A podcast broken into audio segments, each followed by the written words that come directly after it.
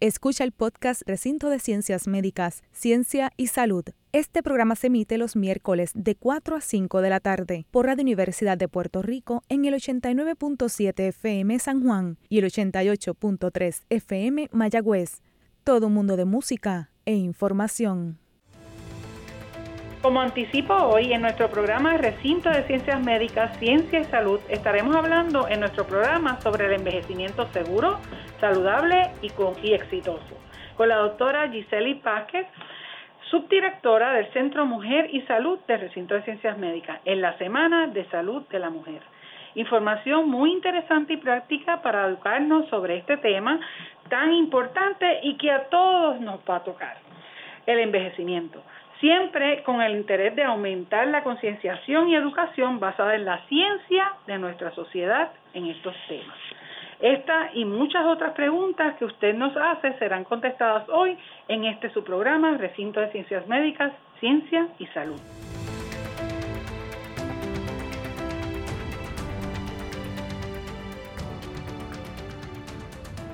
Saludos Puerto Rico, bienvenidos a este su programa de Ciencia y Salud desde su recinto de ciencias médicas de la Universidad de Puerto Rico, donde la ciencia será siempre la guía para todas las recomendaciones que le podamos brindar. Este y todos los miércoles de 4 a 5 de la tarde estaremos con usted, esperando que esta información tan valiosa le beneficie tanto a usted, nuestro radio escucha, como a los gestores de política pública de salud de nuestro país, para que puedan tocar e implementar sus decisiones de salud basadas en la ciencia Usted nos está escuchando por Radio Universidad WRTU 89.7 FM en San Juan y 88.3 FM en Mayagüez.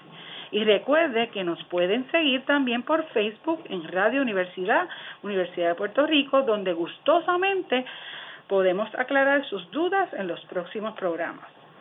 Esta será su oportunidad para estar al día con todos los temas relacionados a la ciencia y la salud en este su programa Recinto de Ciencias Médicas, Ciencia y Salud. Les habla la doctora Elba Díaz Toro, prostodoncista, catedrática y directora del Departamento de Ciencias Restaurativas de la Escuela de Medicina Dental y como todos los miércoles me acompañan diferentes profesionales de la salud, investigadores y gestores de política pública de salud para lograr traducir en arroz y la información de salud que es tan importante para usted. Hoy nos acompaña como invitada en este segmento la doctora Giseli Pázquez Guzmán, subdirectora del Centro Mujer y Salud, y nos va a estar hablando hoy sobre este tema tan interesante. ¿Cómo está usted, doctora? Todo muy bien, buenas tardes, gracias por la invitación. Gracias a ustedes por sacar su tiempo y estar y compartir esta información tan importante para todos. Eh, vamos a comenzar entonces hoy con este segmento y sobre todo porque es importante que estamos en la Semana de la Salud de la Mujer.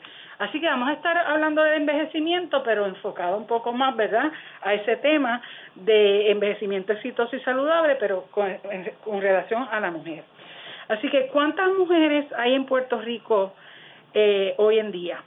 Es bien interesante. La distribución de edad más o menos. Que somos la mayoría de la población, el 52% de la población en Puerto Rico somos mujeres, así que eh, habemos más mujeres que hombres y cuando hablamos del asunto de, de edad, el 18%, más o menos 18 de cada 100, son menores de 18 años, pero un detalle bien importante en esto es que cada vez hay más mujeres mayores de 65 años.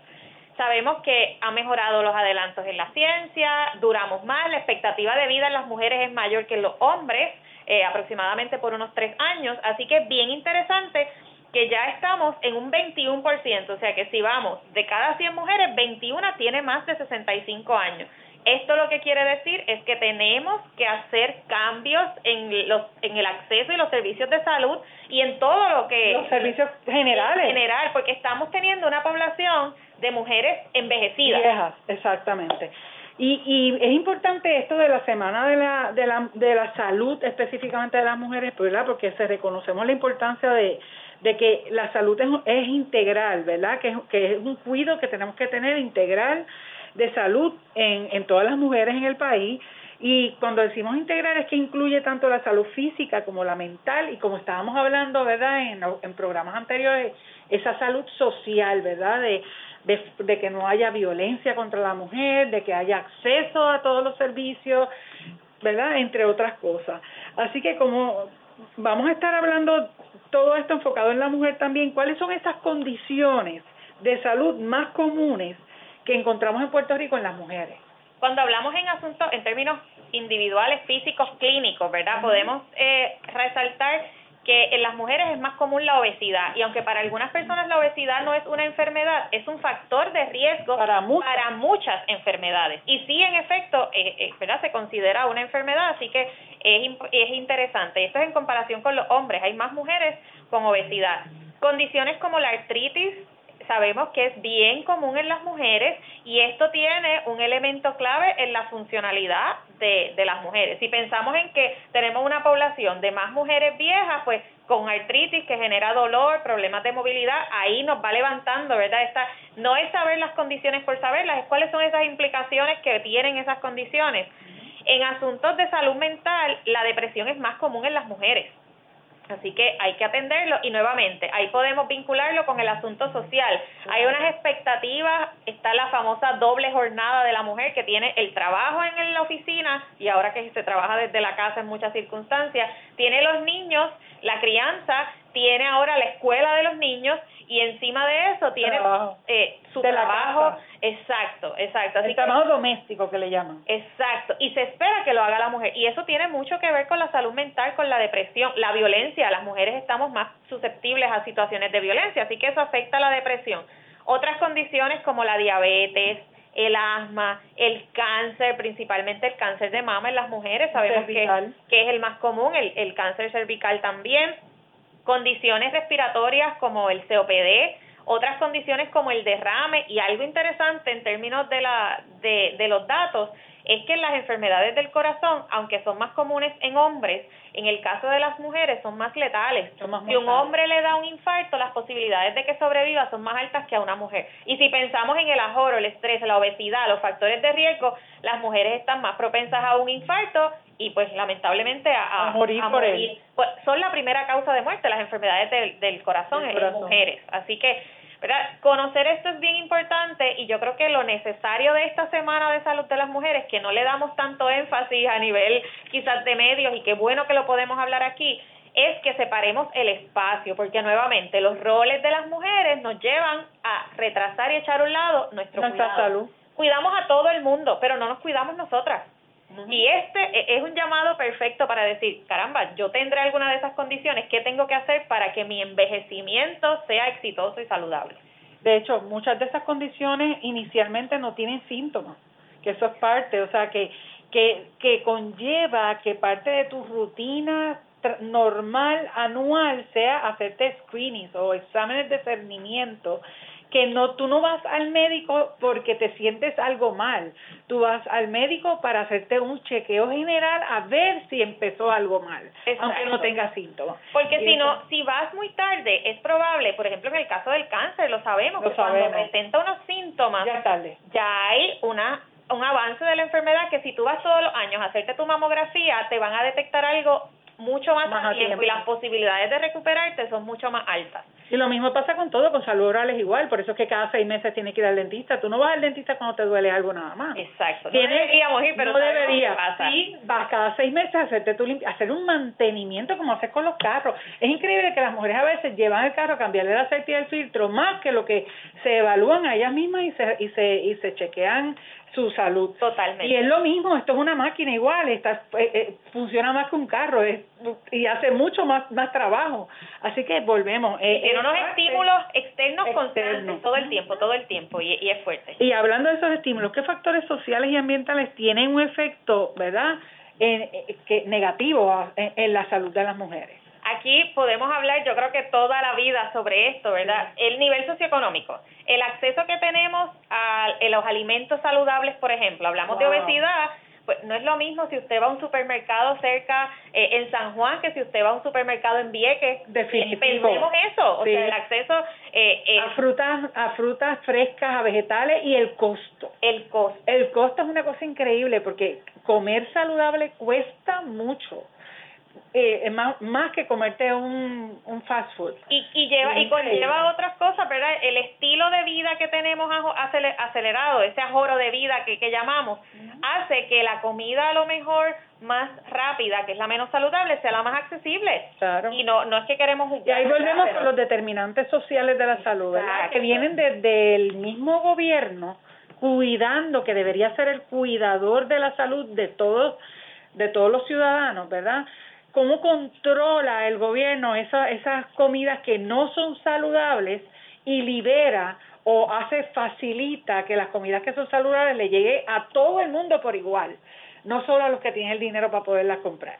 Y, esa, esas diferencias y esas inequidades las vamos a ver en los datos, porque si miramos eh, ¿Quiénes tienen más diabetes? Miramos, mujeres tienen más diabetes que los hombres, mujeres pobres, con menores grados académicos. Así que eso implica que tienen menos acceso a servicios, menos acceso a recursos, que la educación que tenemos y el aprendizaje que tenemos no necesariamente nos enseña a comer saludable, no nos enseña la importancia de la actividad física, aunque pensemos que a lo mejor esto es un tema bien profundo, el el asunto social, económico, político. Todo tiene que ver. Estamos en una sociedad que nos enseña a producir. Aquí vale el que más produce en términos capitalistas, ¿verdad? Si pensamos en esa estructura. Pero la realidad es que de nada vale que usted produzca, produzca, produzca, produzca. Y no se cuide. Y no se cuide porque entonces todo ese dinero que quizás acumuló, si es que logró acumular, porque es que es súper difícil ahorrar en este país y lo sabemos, lo va a tener que invertir en su salud. Así que es mejor invertir en prevención, en cernimiento, en esos exámenes de detección temprana, para que eventualmente... Y en una dieta saludable y en ejercicio. Exacto, la actividad. La prevención, volvemos a hablar, o sea, la prevención es vital y, y todo lo que es salud, las personas siempre lo correlacionan con enfermedad. Lo que yo, cuando uno menciona la palabra salud, piensan en el doctor, en un hospital o en su oficina, y ya cuando tú estás haciendo eso, es porque ya estás enfermo. Es un remedio. Es un remedio, estás apagando el fuego. Lo que nosotros queremos es que las personas empiecen a pensar en salud como algo preventivo, como algo que es modo de vida, como algo que, que inclusive, por ejemplo, las personas a veces dicen, ¿y qué tiene que ver el que la persona tenga vivienda o una vivienda buena o una mala con la salud? Pues mucho tiene que ver. ¿Verdad? Que tiene que ver que la persona trabaje o no trabaje, pues mucho tiene que ver. Todos esos determinantes influyen en que la salud de un ser humano sea buena o mala, porque pues porque o, o ayudan a que la pueda prevenir o al contrario, ¿verdad? Empuja a que se enferme la persona. Y que no tenga los accesos, el acceso a, a, recibir los servicios para atenderla si se enferma. Si se enferma, que, que no lo podemos prevenir y no tenemos los recursos para prevenirlo, cuando nos enfermamos no tenemos los recursos para atenderlo. Definitivo. O sea que la salud, cuando hablamos de salud, es importante que nuestros radioescuchas se vayan poniendo en este tono de que no vamos a estar hablando de salud solamente de enfermedad, no solamente de batas blancas, no, estamos hablando de salud integral es, y, y, y una responsabilidad bien grande la tiene la sociedad y el gobierno, ¿verdad? En este caso de Puerto Rico.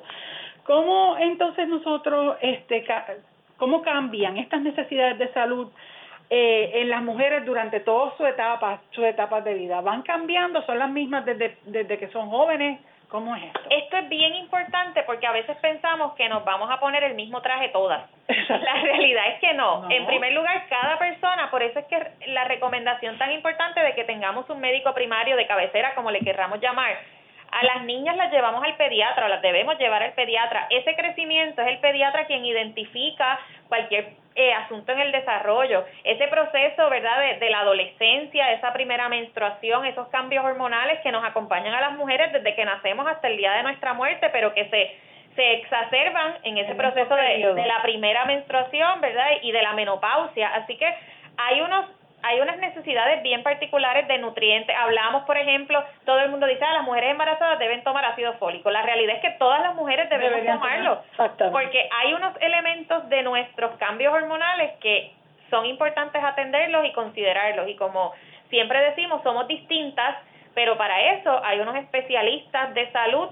preventiva que deben hacernos todos nuestros exámenes y decir si algo está bien o no. Exactamente. Y, y obviamente eso uno va, según va eh, creciendo esta niña, pues va buscando, ¿verdad? esas necesidades específicas que traen este crecimiento. Y yo me pregunto, o sea, por ejemplo, nosotras dicen las mujeres van más al médico que los hombres porque como tienen que ir al ginecólogo eventualmente, eso es asumiendo que esa persona va a parir hijos, ya poniéndole ese sello a una mujer de que tiene que parir. Pero yo conozco muchas mujeres que decidieron no parir y entonces nunca van al ginecólogo, sino que se, siempre van a su internista y es necesario que vayan al ginecólogo y no lo saben, porque ahí dicen, pues como no voy a parir, pues para qué voy a ir.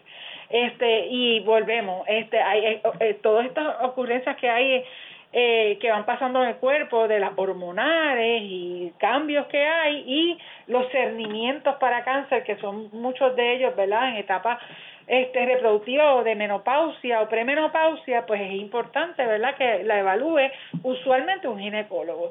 Y eso tiene que ver con la educación, pero también tiene que ver mucho con los estigmas, con los sellos que le ponen a las personas, y eso tenemos que también romperlo como sociedad.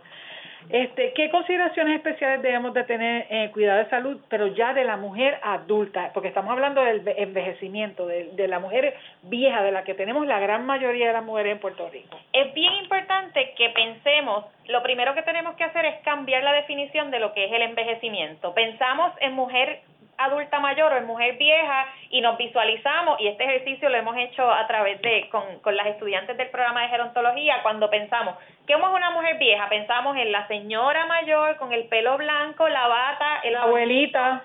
Eh, la, el bastón. Así que eso es lo primero que tenemos que hacer, ¿verdad? Para, para atender la salud de las mujeres, tenemos que verlas en su diversidad. Que hay algunas mujeres con estas características. Claro, desde los 40 años exacto, pero hay otras que no. Segundo, la etapa del envejecimiento, porque las mujeres, decimos, las mujeres adultas mayores, pero no es lo mismo tener 65 años que tener 85 Para nada. Y eso es distinto en todo. En asuntos generacional, crecieron en etapas diferentes, tienen intereses diferentes, su salud se deteriora de manera diferente. Así que ese asunto generacional es bien importante. Las condiciones de salud que tienen, porque no todas tienen las mismas condiciones y algo importante, ser vieja no significa estar enferma. Exacto. Estamos a mayor riesgo mientras vamos envejeciendo. Porque el primer riesgo para enfermarse es la edad. Eso y eso tiene que ver con el sistema del cuerpo, ¿verdad? Que va, va perdiendo función y, y nos hacemos más viejas, pero no significa que vamos a estar enfermas ni dementes como viejas lo que hemos repetido constantemente, el nivel socioeconómico, la educación, el asunto de los roles de género, las mujeres duramos más, la expectativa es mayor, así que las posibilidades de que usted tenga una mujer adulta mayor sola y enferma son altas porque están viudas. Y entonces si pensamos en el ingreso que reciben, el seguro social, cuánto reciben de seguro social, el programa de asistencia nutricional, que son las dos fuentes de ingreso principales de las mujeres adultas mayores, pues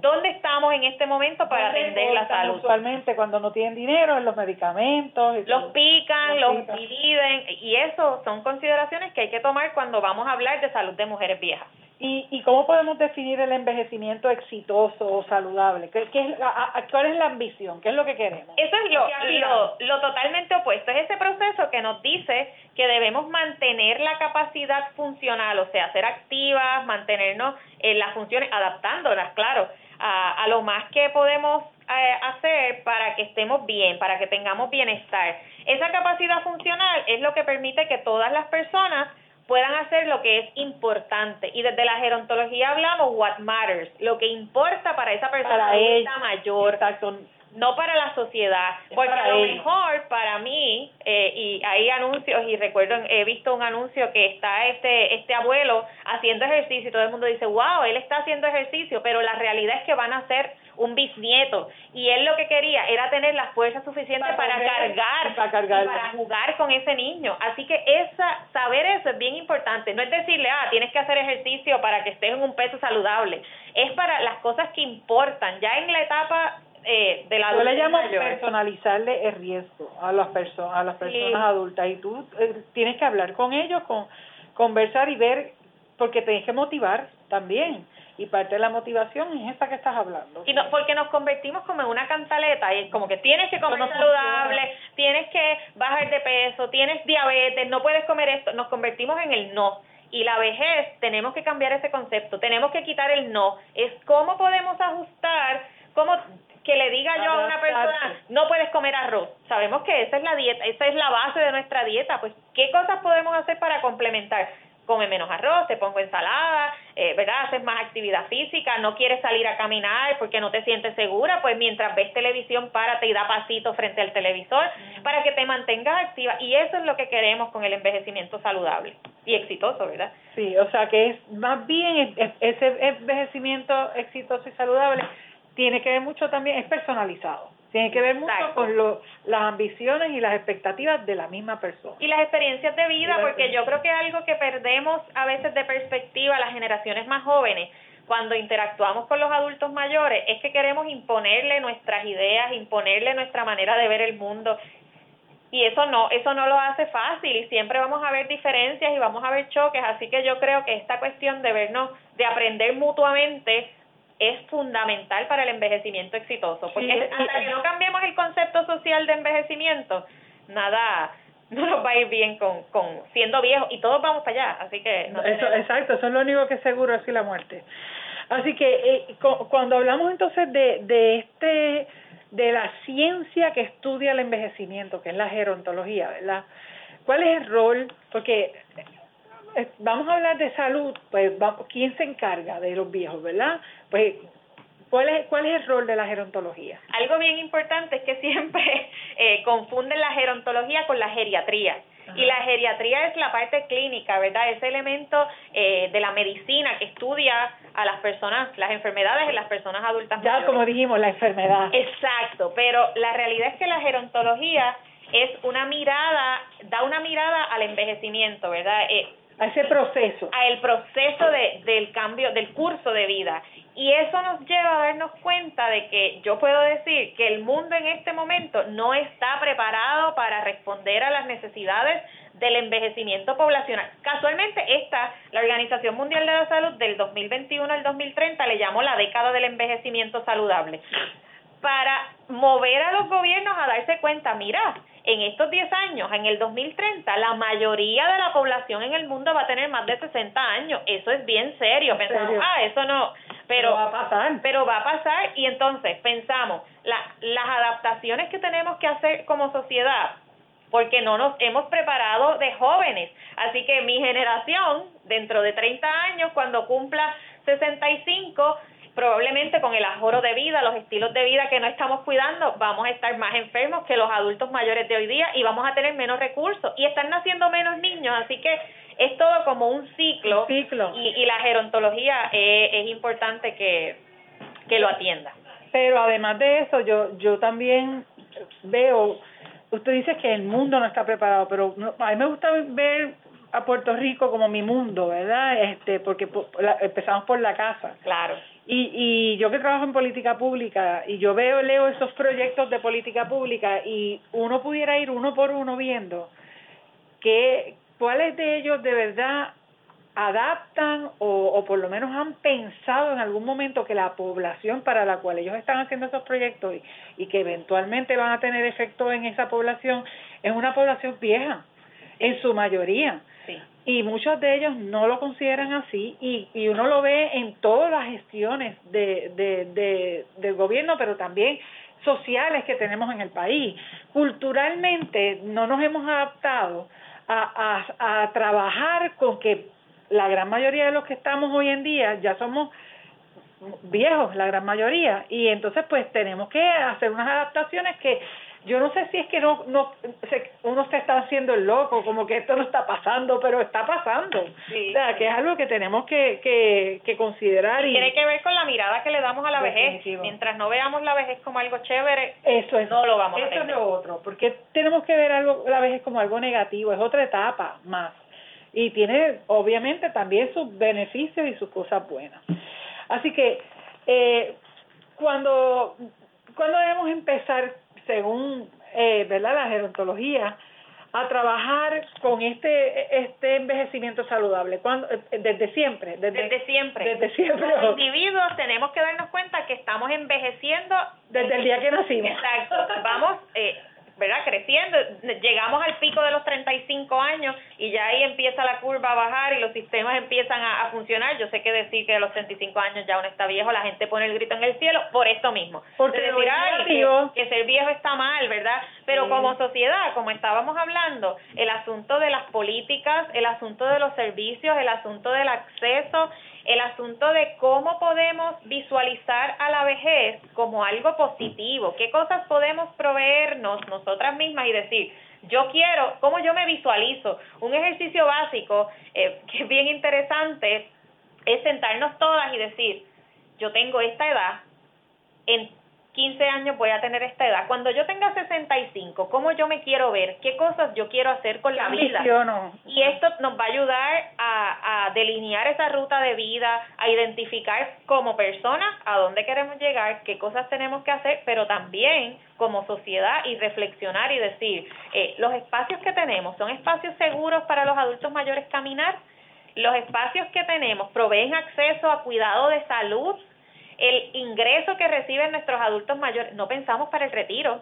Y, y nuestras generaciones más jóvenes tenemos que pensar en el retiro y, y porque eso es un, volvemos, el asunto económico por nuestro sistema social, ¿verdad? Lamentablemente es la base para la mayoría del acceso, si no para todo el acceso a, a, servicios de salud. Si no tenemos un ingreso que nos ayude, eh, como estabas mencionando, escogen entre qué como, o comer o tomarme el medicamento. Y eso no es lo que queremos no definitivo. Y que queremos esa visión positiva del envejecimiento. Y volvemos empezamos desde desde desde temprano. Yo pienso que esto es eh, como sociedad tenemos que ver el envejecimiento como algo positivo y tenemos que enseñar eso en la escuela por ejemplo desde los niños.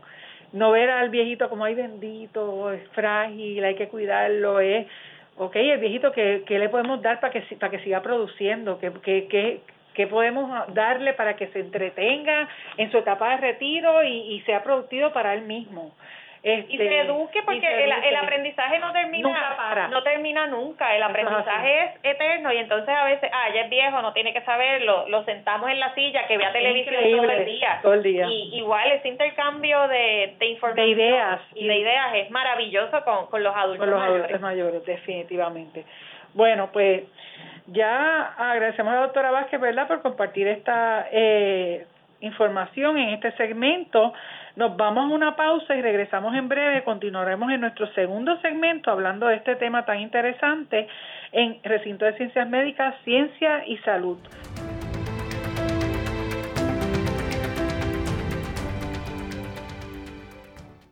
Está escuchando el podcast Recinto de Ciencias Médicas, Ciencia y Salud. Este programa se emite los miércoles de 4 a 5 de la tarde por Radio Universidad de Puerto Rico en el 89.7 FM San Juan y el 88.3 FM Mayagüez. Todo mundo de música e información. Amigos y amigas, les recordamos que están escuchando el programa Recinto de Ciencias Médicas, Ciencia y Salud en Radio Universidad WRTU 89.7 FM en San Juan y 88.3 FM en Mayagüez.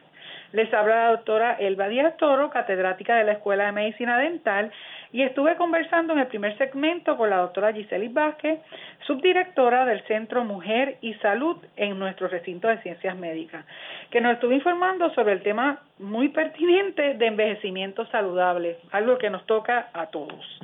Seguimos hoy entonces nuestro segmento con la doctora Vázquez y este interesantísimo tema en la Semana de Salud para la Mujer. Eh, buenas tardes y seguimos entonces con este tema tan interesante, doctora. Bueno, díganos, en este segundo segmento, la actividad física es una herramienta clave para este envejecimiento saludable y exitoso. Sí lo es y es la clave también para cambiar el concepto del envejecimiento, porque se dice, eres viejo, estás sentado, no te mueves, estás inactivo, estás inactiva, así que para todas las personas, en la medida que vamos envejeciendo, ¿verdad? La actividad física es importante siempre, pero para mantenernos activos en esa etapa de la adultez mayor es clave la actividad física, además de que reduce riesgo de muchísimas enfermedades. Y cuando hablamos de actividad física, ¿a qué nos referimos? Tenemos que apuntarnos en un gimnasio, pagar mensualidad, correr todas las tardes, caminar cinco millas. ¿Qué es lo que queremos decir con actividad física en esta etapa de nuestra vida. Algo, y esto es clave, siempre asociamos actividad física con un gimnasio, por ejemplo, pero la actividad física, exacto, la actividad física es todo movimiento que haga nuestro cuerpo. Si usted le gusta el jardín y usted pasa el rastrillo, pasa la escoba, eso es actividad física. Si usted le gusta bailar los anuncios comerciales o bailar su canción favorita, eso es actividad física. Así que cualquier movimiento que haga nuestro cuerpo mientras limpia la casa, mientras eh, camina hacia en el supermercado, eso es actividad física. La diferencia del ejercicio, ¿verdad? Es que el ejercicio, cuando le llamamos ejercicio, ya sí es una estructura, establecemos una rutina. Si usted dice, ah, pues todos los días o los días que sea voy a caminar 30 minutos, hago un estiramiento, camino, vuelvo y me estiro, pues ya eso se considera ejercicio porque tiene una rutina específica. Y tiene un target, ¿verdad? Tiene una, una función específica, fortalecer X o Y músculo o X o Y área.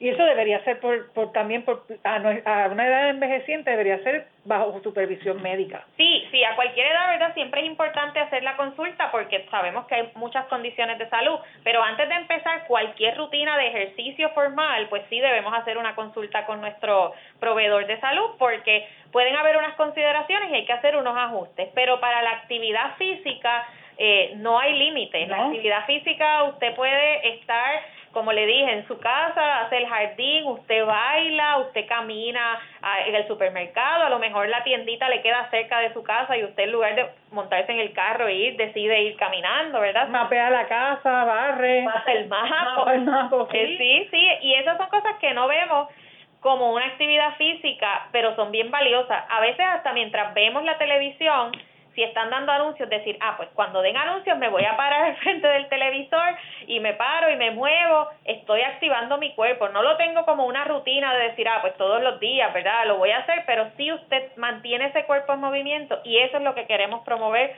eh, en todas las personas y especialmente en, en las personas adultas mayores, sobre todo en el asunto, hablando de la salud de las mujeres, ¿verdad? Este asunto de cómo la, el movimiento, la actividad física nos ayuda a reducir complicaciones, porque hablamos ahorita que, que una de las condiciones más comunes es, por ejemplo, la artritis, que provoca dolor. Y entonces, si yo tengo dolor, no me muevo. Pero ¿qué pasa? Si no me muevo... Te da más dolor. Da más dolor. Así que hay que encontrar este balance. y porque si no estás caliente, te duele todo. Te duele todo, exacto. Y e incluso a veces muchas personas adultas mayores se quejan del insomnio. Y en mujeres es más común por los asuntos hormonales, etcétera ser activa físicamente ayuda al descanso, ayuda a, a sentirte mejor, ¿verdad? Ese cerebro libera unas, unos químicos que nos hacen sentir mejor, que nos hacen descansar mejor y eso es necesario hacerlo parte de nuestra rutina. No podemos seguir viendo la actividad física como que, ay Dios, el gimnasio. Eso es ejercicio. Si usted tiene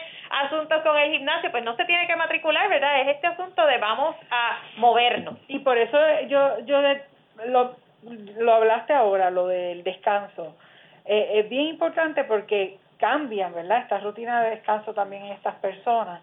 Y, y yo por lo menos los que los que me han podido consultar, yo le digo, bueno, pues si cambiaste tu rutina de dormir y estás despierto de noche y duermes de día, porque no tiene que por qué dormir a una hora específica porque ya no trabaja, ¿verdad? Y prefiere dormir durante el día unas horas, muchas siestitas, y por la noche entonces ya no tiene sueño, pues entonces tienes que hacer actividad física de noche. O sea, cambiar, cuando lo cambias lo tienes que cambiar todo, ¿verdad? Lo importante, es, que la haga. no importa la hora. Entonces digo, si por la noche estás aburrido porque estás con los ojos abiertos y todo el mundo está durmiendo, pues entonces camina pa, por el pasillo, vuelve, da una vuelta por la casa, a ejercicio y usualmente lo que tú dijiste, se activa la serotonina, todo esto, y usualmente le da sueño. Y ayuda para que duerma la persona. Algo importante y que está bien relacionado con eso es que no hay una hora específica, para hacer actividad física. Hay gente que dice, no, es que la tengo que hacer en ayuna antes de empezar el día. La realidad es que no. Usted puede hacerlo en cualquier momento. Lo importante es que se mantenga activa y que fomente esa movilidad del cuerpo, porque sabemos que mientras vamos envejeciendo, pues perdemos funcionalidad.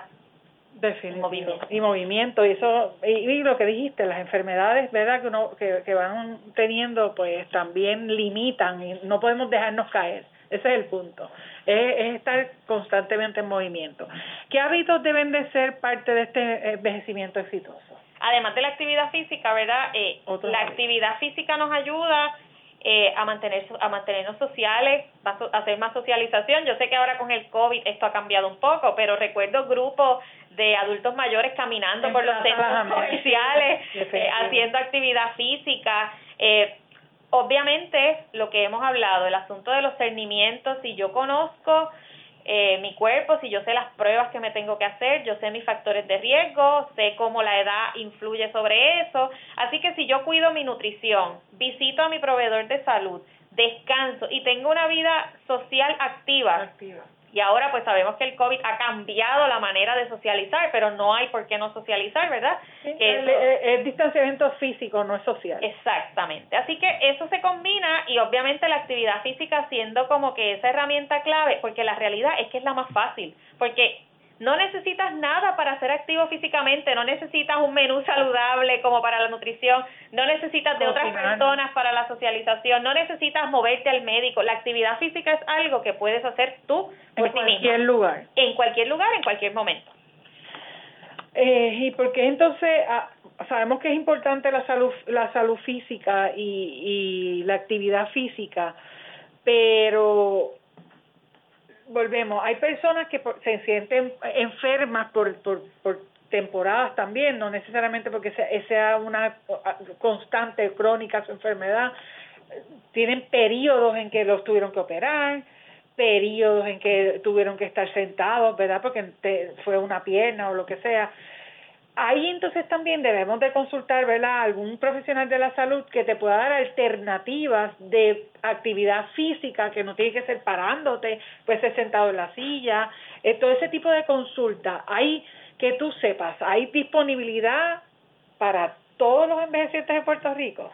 Eh, es un reto, ¿verdad? Decir que para todas las personas adultas mayores puedan tener acceso, pero sí podemos hablar desde la perspectiva, por ejemplo, de la terapia física, que es un elemento que a veces lo vemos simplemente como terapéutico, únicamente post operación. Tú te operaste, el psiquiatra te envió a la terapia, fuiste a un terapista físico, te dieron.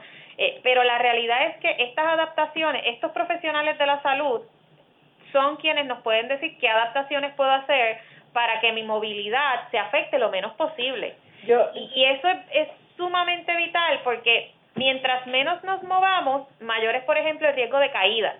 Y el riesgo de caídas... La prevención de, caídas es importantísima. Las caídas son una de las principales causas de deterioro y muerte en los adultos mayores. No, y la primera causa de que llega a, aquí al hospital de trauma, la primera causa es esa, caída. Y con COVID fue horrible, se incrementó. Qué interesante porque están más tiempo en la casa, eh, están menos acompañados, o sea, hay menos el informe que nos hizo el doctor Pablo Rodríguez fue así. En la principal causa caída en envejecientes, ¿ves? O sea que es algo que tenemos que prevenir y una forma de prevenirlo es por medio de hacer actividad física, mantener balance, que es una actividad física, que también tú lo puedes aprender, aprender a tener balance estando en tu casa Sí, y que son cosas que si no las hacemos, si no las ponemos en práctica, de nada vale que lo sepamos. Exacto. Hay que mover el cuerpo, o sea, el, el músculo tiene una memoria y esa memoria es bien importante que tengamos en cuenta que si no la activo, se me va a olvidar moverme, es como correr bicicleta, el famoso, si usted deja de correr bicicleta, se le olvida, se cae, ah, pero se para, lo practica y entonces lo puede, lo puede seguir haciendo. la terapia física, yo en yo viajé a ver diferentes sistemas de salud en diferentes áreas del mundo.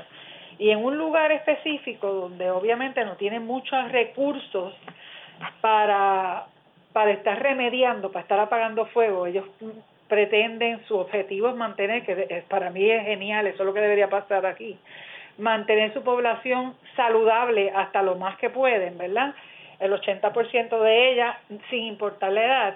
Una vez eh, los pacientes o las personas, los ciudadanos de ese país cumplen 55 años, automáticamente tienen los recursos de terapia física constante ¿Para qué?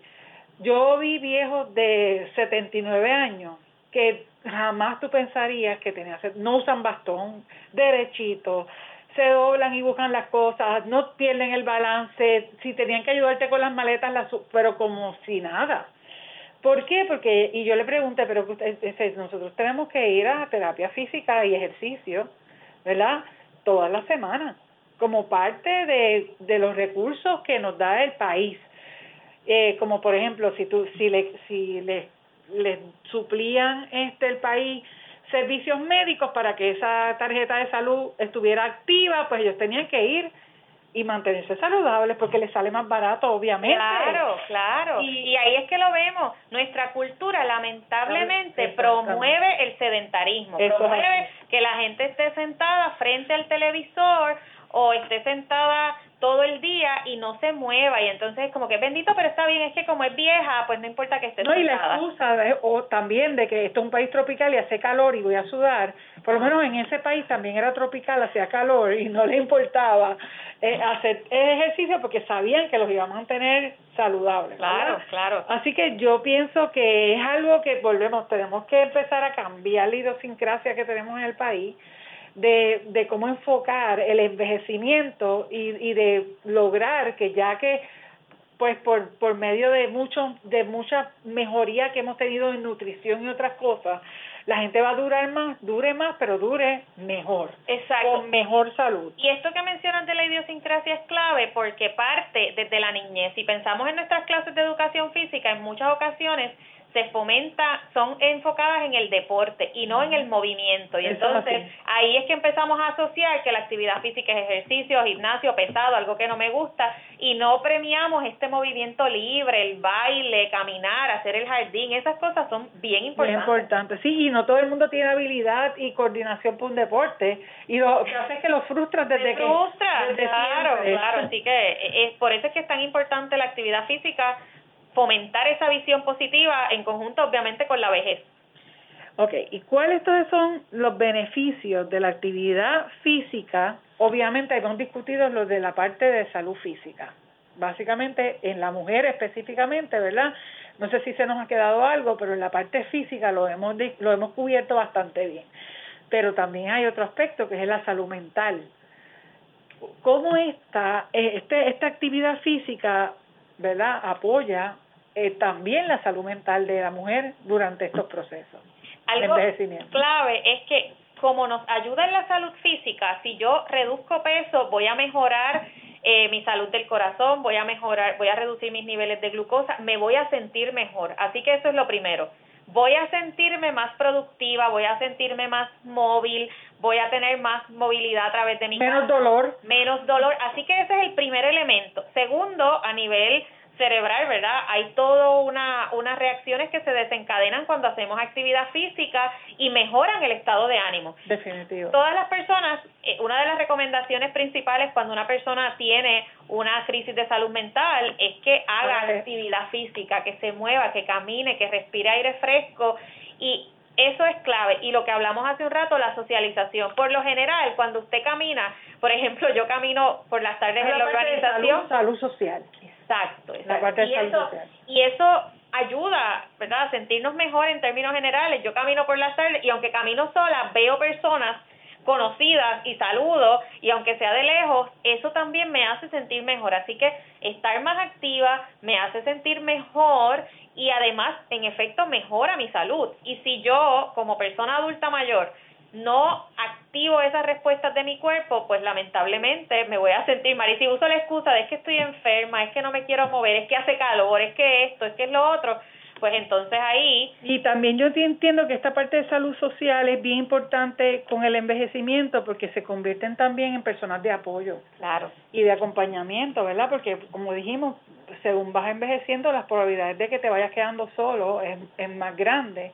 Y si tú tienes un apoyo social bueno, de personas que te están llamando todos los días, que se pueden encontrar en algún lugar, que si, que si tú no lo llamas te extraña y diga, estás bien, te está pasando algo, todas esas cosas, ¿verdad? Que también tiene que ver con salud social, este, se fomentan con la actividad física, porque la persona sale, conoce gente, hace grupos, lo que hablamos ahorita de los... De Están pasando por las, en muchas ocasiones por, las mismas etapas. Dito sí comparten fotos de nietos, de bisnietos, cuentan hijos que se fueron a vivir en Estados Unidos, estoy sola, eh, eh, eh ayúdame en eso. Se recomiendan médicos, mira, este es bueno para esto, aquel es bueno para lo otro. La receta, una hace una cosa y se la comparte, ¿verdad? esa socialización es clave y la actividad física es una herramienta que aunque pensemos que no, ¿verdad? Le podemos sacar tanto a la actividad física eh, en toda la vida, pero con las personas adultas mayores y las mujeres en este caso mucho más. Y entonces, pues ya si la persona la convencimos hoy, a esta persona adulta y dijo, ya, desde mañana en adelante empieza a hacer actividad física. ¿Cuáles recomendaciones le podemos dar? Lo primero es que si lo va a hacer estructurado, tiene que consultar con su médico, ¿verdad? Porque hay medicamentos, hay condiciones que pueden poner unas limitaciones y decir, no, esto sí lo podemos hacer y esto lo tenemos que adaptar. Y el médico le puede referir a un terapista para que identifique, ¿verdad? Si quiere hacer una rutina de ejercicio. Lo segundo es que, y, yo creo que pasa, pasa simultáneamente, que identifique lo que le guste, porque si es, si empieza, si dice, ah, pues yo voy a levantar el paquete de arroz todos los días para fortalecer mis brazos, pero eso al segundo, eso te cansa, al segundo día ya no vas a querer saber de la actividad física, así que busca qué te gusta. Pues a mí me gusta mucho el jardín, pues lo voy a hacer parte de mi rutina. El día que no me sienta bien, ese día me voy a levantar y voy a ir a mi jardín, voy a bregar con mis plantas, voy a usar el rastrillo, voy a hacer la escoba y me enamoro de la actividad física, ¿verdad? Empiezo a incorporarla como parte de mi rutina. Sí, sí la distribuyo.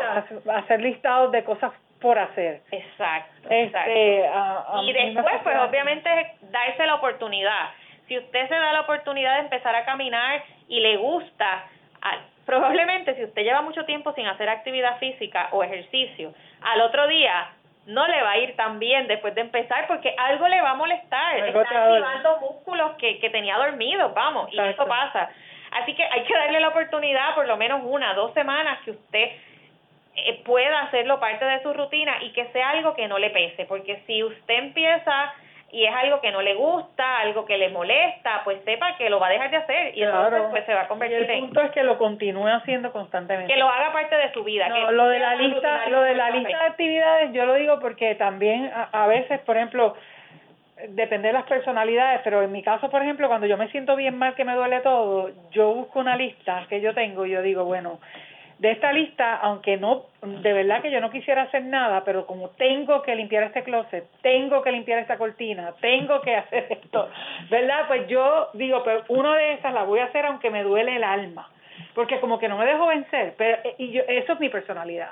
Pero eso funciona también con relación a organizarse, ¿verdad? Y, y como tú dices, a lo mejor no le gusta tanto el jardín, pero sabe que tiene que hacer la jardinera que está allí abandonada, sin matitas ni nada, pues mira, el día que no te sientes tan tan bien, compra las matitas que tenías que sembrar o búscate un amigo que te regale este hijitos de las matas y, y ya hiciste tu actividad física, aunque no lo vas a volver a hacer mañana, terminaste ese día, pero cumpliste con que ya hiciste algo hoy. Y además de la movilidad, eso va a ayudar a sentirse mejor, porque no hay nada mejor que uno sentir que completó algo y decir, qué lindo me quedó esa jardinera, o qué bueno que recogí este closet que llevaba un año en espera. Así que eso ayuda también a sentirse Y ponerse metas, ponerse metas a corto plazo ayudan bastante. Especialmente para, para las mujeres adultas mayores que están en su casa, que suelen hacer todo en un periodo, decir, pues tengo que hacer esto, esto, esto, tengo que lavar ventanas, screens, closet. Y ya acabé a las tres y no más. Y entonces en un mes terminaron, eh, eh, conozco personas que cuando se jubilan les pasa eso, ¿verdad?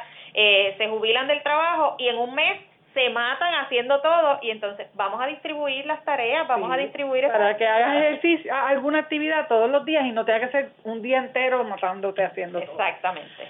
Entonces, como el ajeteo diario, pues, que es parte de lo que estamos hablando, limita estas posibilidades de esa vida activa en muchos de estos envejecientes. Algo importantísimo es que las mujeres adultas mayores, en este momento, muchas de ellas están asumiendo el cuidado de los nietos.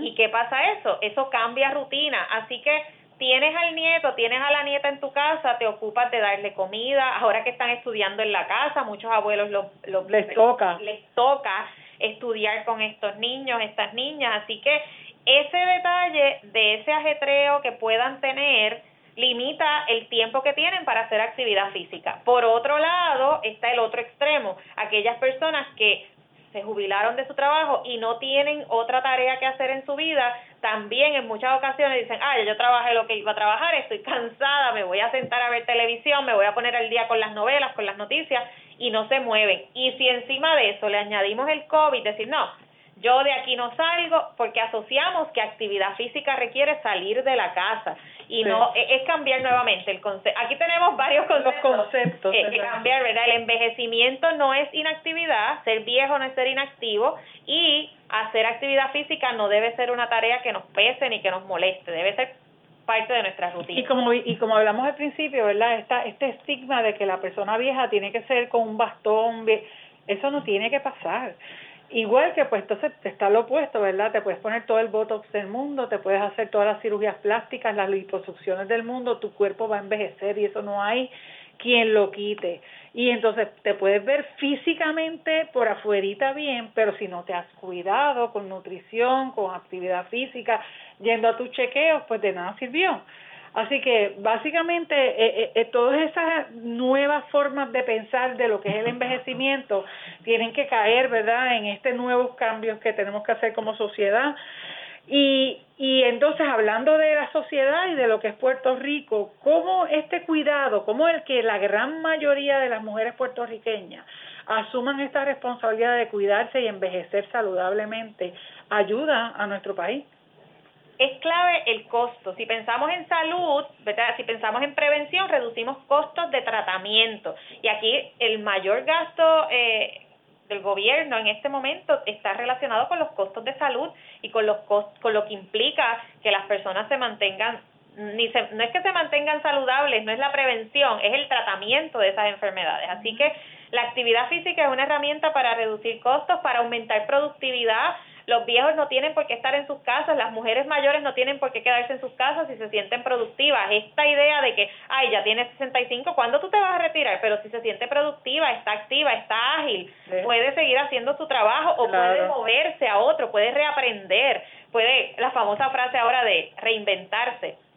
Igual que se promueve la equidad, ¿verdad? En, en términos de cómo podemos asegurar que las personas que están, que hacen más actividad física, que hacen más ejercicio, que comparten con otras personas, pueden tener otros accesos a, información, a espacios que antes no lo tenían, ¿verdad? Y de alguna manera, y yo creo que esa es la tecnología, eso es importante. Y eso es clave. Eso es clave, porque mucha de esta información que estamos hablando aquí, la única manera que estas personas la van a poder obtener de primera mano y es por la por medio de la tecnología.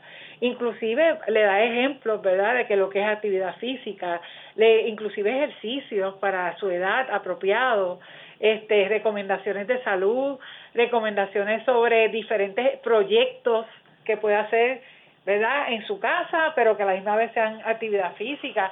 O sea que el saber comunicarse, el saber utilizar todo lo que es la tecnología para estas nuevas generaciones es vital.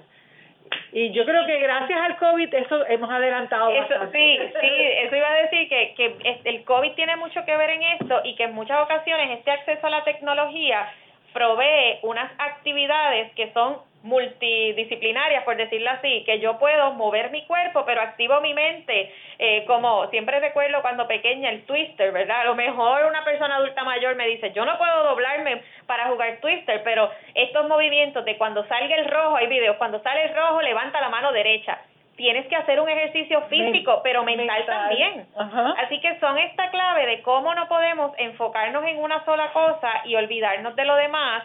Y aunque pueda parecer que es bien cargado y bien pesado, añadir otra cosa que hacer en mi lista de tareas, ¿verdad? En términos de de cómo la actividad física, la nutrición, el trabajo, la casa, seguimos añadiendo cosas para ese envejecimiento saludable, tenemos que verlo integrado y decir, pues, porque ahora está bien de moda los palabragramas y el ejercicios mentales, pues, ¿cómo puedo combinar eso mental con la actividad física. y salgo de las dos cosas en una en una sola actividad. Exacto, y me divierto, me siento bien y eventualmente la única, ¿verdad? Yo creo que ese es el mensaje más importante de todo esto, además de la salud de las mujeres en esta que es la semana de, de salud de las mujeres, es que cambiemos la perspectiva del envejecimiento, cambiemos esa perspectiva negativa de lo que es ser una mujer vieja, de lo que es ser un hombre viejo en Puerto Rico y que podamos empezarnos a ver como productivos en cualquier momento de la vida y no delegar y no echar a un lado a las personas por su edad y tampoco echar a un lado a las personas por el hecho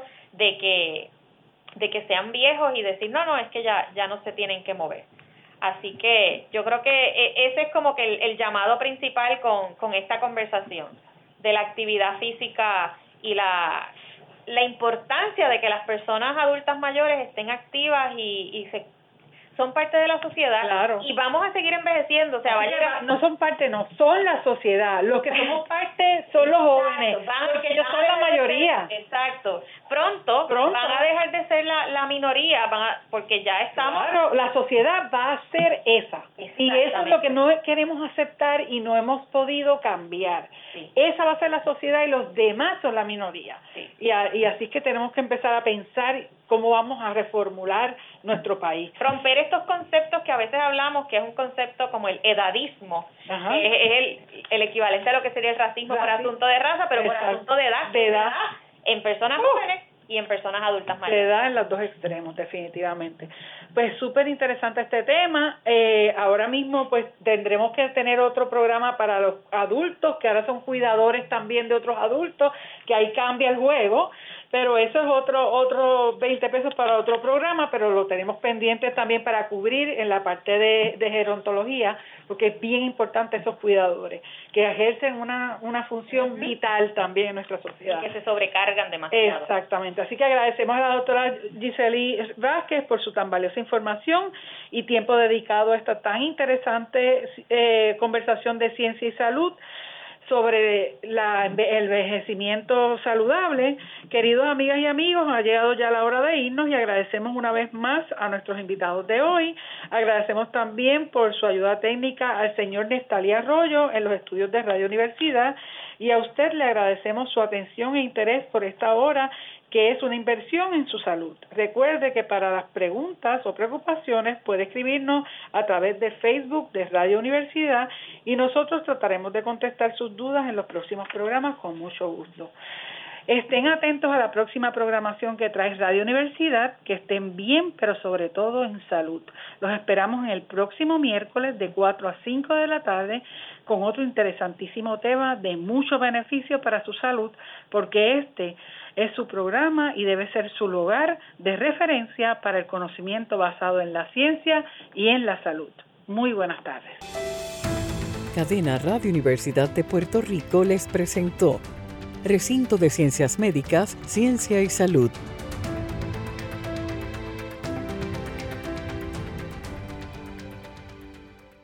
Le invitamos a que nos sintonice los miércoles de 4 a 5 de la tarde por Radio Universidad de Puerto Rico en el 89.7 FM San Juan y el 88.3 FM Mayagüez.